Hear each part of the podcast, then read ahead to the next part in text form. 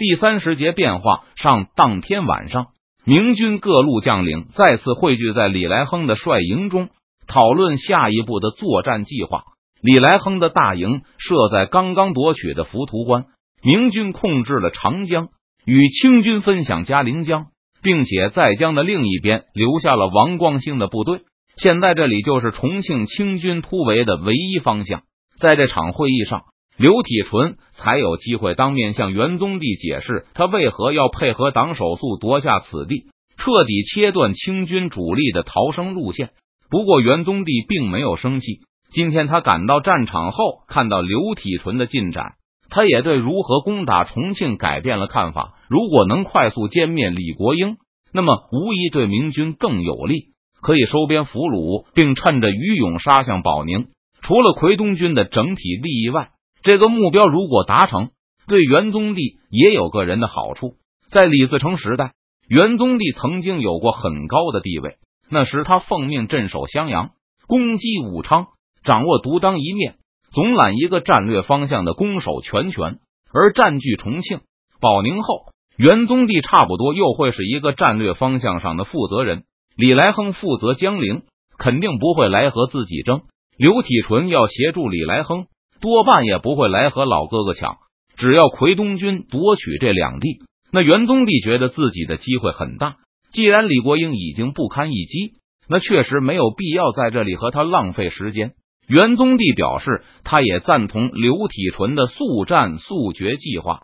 来开会的路上，他把自己的那点小算盘拨打了好几遍。元宗帝自认为和邓明的关系不错，又是奎东军的重量级人物。由自己负责毗邻成都的奎东军新占领区，应该能够被双方接受。不过，这么一大片土地，元宗帝一个人肯定照顾不过来，也不能独吞。党手速、马腾云他们现在的地盘还都是三峡周边的山区，战后也会要求迁入巴中地区。至少元宗帝的万县得让出来，元宗帝需要他们的协助，就像郝瑶琪需要贺真、李来亨需要刘体纯一样。他打算好好发展一下和这些将领之间的关系。看到刘体纯和党手速的进展后，李来亨也有些动心。重庆和他的地盘有一段距离，这次他出兵完全是为了帮助刘体纯他们，也是因为太多人对他说邓明对奎东军有猜忌的迹象，所以李来亨要来帮助同门伙伴发展一下势力。为此，李来亨不但带来了一万兵，还自己掏腰包送来不少粮草。但归根结底，这里还是成都的大门口。无论是李来亨还是元宗帝，都不清楚邓明对重庆的态度。他们虽然都怀着戒备心理，但也不愿意和邓明搞坏关系。所以这次就趁着邓明不再来打重庆，听说邓明已经到了建昌，虽然一时半刻回不来，但时间不宜拖得太久。重庆由奎东军拿下，奎东军就有权决定如何处置。李来亨担心。万一邓明赶回来参战，战后又提出要控制重庆怎么办？元宗帝刘体纯和党手速一个个都雄心勃勃，贺真盼着早点分东西，李来亨不愿意夜长梦多，也想早点返回江陵去照顾自己的领地，所以众人迅速达成了一致意见，那就是明天全体参战，全面进攻整个重庆西线。让李国英的所有的弱点都被暴露出来，王光兴就让他继续在朝天门对岸防守吧，以免李国英狗急跳墙，用木牌渡过嘉陵江逃窜。王光兴和奎东军的旧怨比较多，而且这些年来也没有很好的弥补关系。看过东安郡王的密信后，王光兴加入委员会，大家面子上客客气气，但私下里依旧互相提防。既然如此。那还是让他老老实实的负责另外一条路，阻止李国英渡江逃窜吧。虽然赞成攻城，但元宗帝还是提醒大家要谨慎的保留一支军队在手边。他举的例子就是刘文秀被李国英偷袭的那一仗，重庆城中说到底也有一万多战兵，兔子急了还咬人呢。我们要小心，说不定李国英又孤注一掷的出城来偷袭。放心吧，老哥哥。刘体纯表示，在场的都是多年打仗的老手，不会不提防这一点。万一李国英真出来拼命，无论他打谁，都要拼死拖住。坚持等到其他人来支援。上次刘文秀失败的一个的原因，就是将领们各自逃生。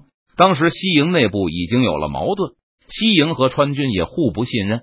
先逃跑的人过桥后，竟然还砍断了浮桥，导致来不及过河的大批友军淹死在江里。明白？放心，这个还不晓得吗？奎东众将纷纷答道：“他们都是共患难多年的同伴，这点信任还是有的。”李来亨还补充了一句：“这次打下了重庆，首先把各家的兵力补满，然后再论公分俘虏，怎么样？”大家都高声喊好。李来亨担心有的人心疼部队遭受损失，提出这个建议，就是要保证出力者不吃亏。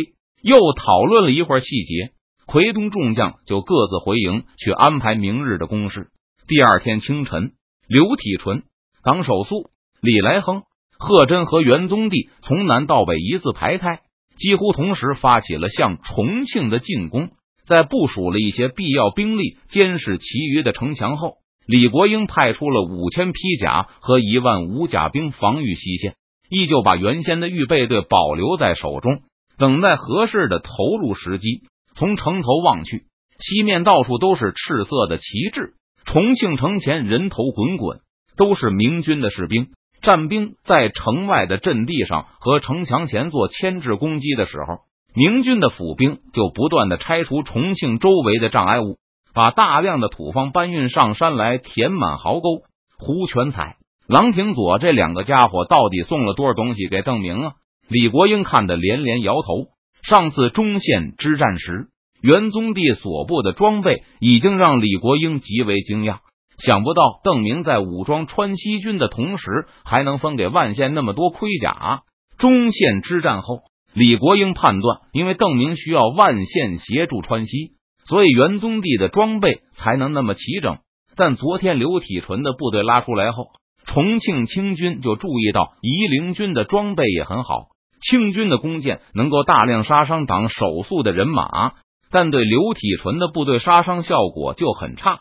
今天李来亨参战后，李国英注意到江陵军的器械好像有些眼熟，很像他与邓明在齐江对垒时川西的装备。不光是铠甲制式相近，就连射上城上来的弩箭，好像都是一家制造的。总督大人，胡将军请求增援。一个传令兵匆匆跑来报告道：“胡文科负责防御的地段是贺真在主攻，看到明军的部署后。”李国英判断贺真是明军比较差的一路，元宗帝的装备不错，刘体纯的装备不错，李来亨是统帅，但是明军总得有些短板吧？李国英猜测贺真的装备水平应该和党手速差不多，眼前也就是党手速的装备情况还符合李国英的认知水平。李国英交给胡文科的部队并不多，李国英并不认为贺真能给重庆造成太大的威胁。但交战没有多久，胡文科就感觉不对劲了。贺真的士兵有好多种式样的盔甲，但质量却中规中矩，绝对不是奎东军以前那种锈的穿洞的铁甲。同样，贺真的羽箭也不少，个个有货真价实的铁头，并不是胡文科印象中那种简陋的竹箭。虽然竹箭的种类各式各样，看上去像是好几支露营部队的产物，但都属于合格品。贺真的推进速度相当迅速。胡文科想依靠远程武器大量杀伤明军的计划，从一开始就没有丝毫成功的机会。不过，胡文科反应速度也很快，他一看到明军快速推进，就马上派人向李国英求援。等明军越过壕沟，攻击城墙后，那就会开始一场消耗战。一旦人力跟不上，很可能就会被明军突破。听到胡文科的求援后。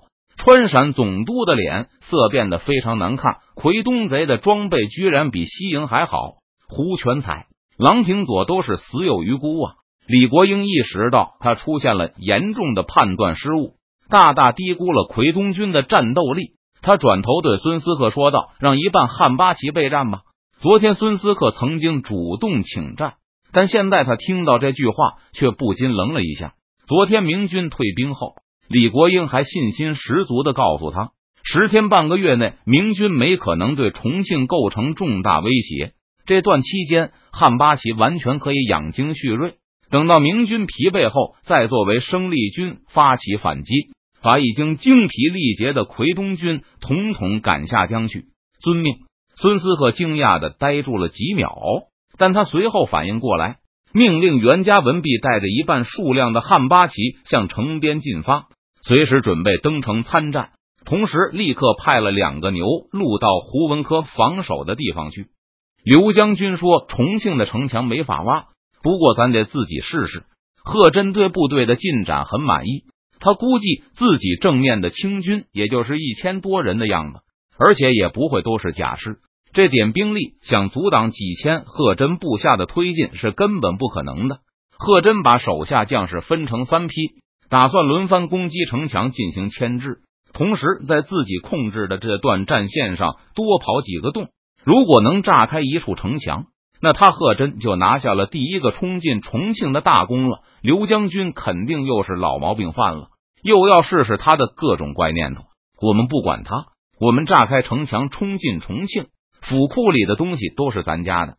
精彩推荐。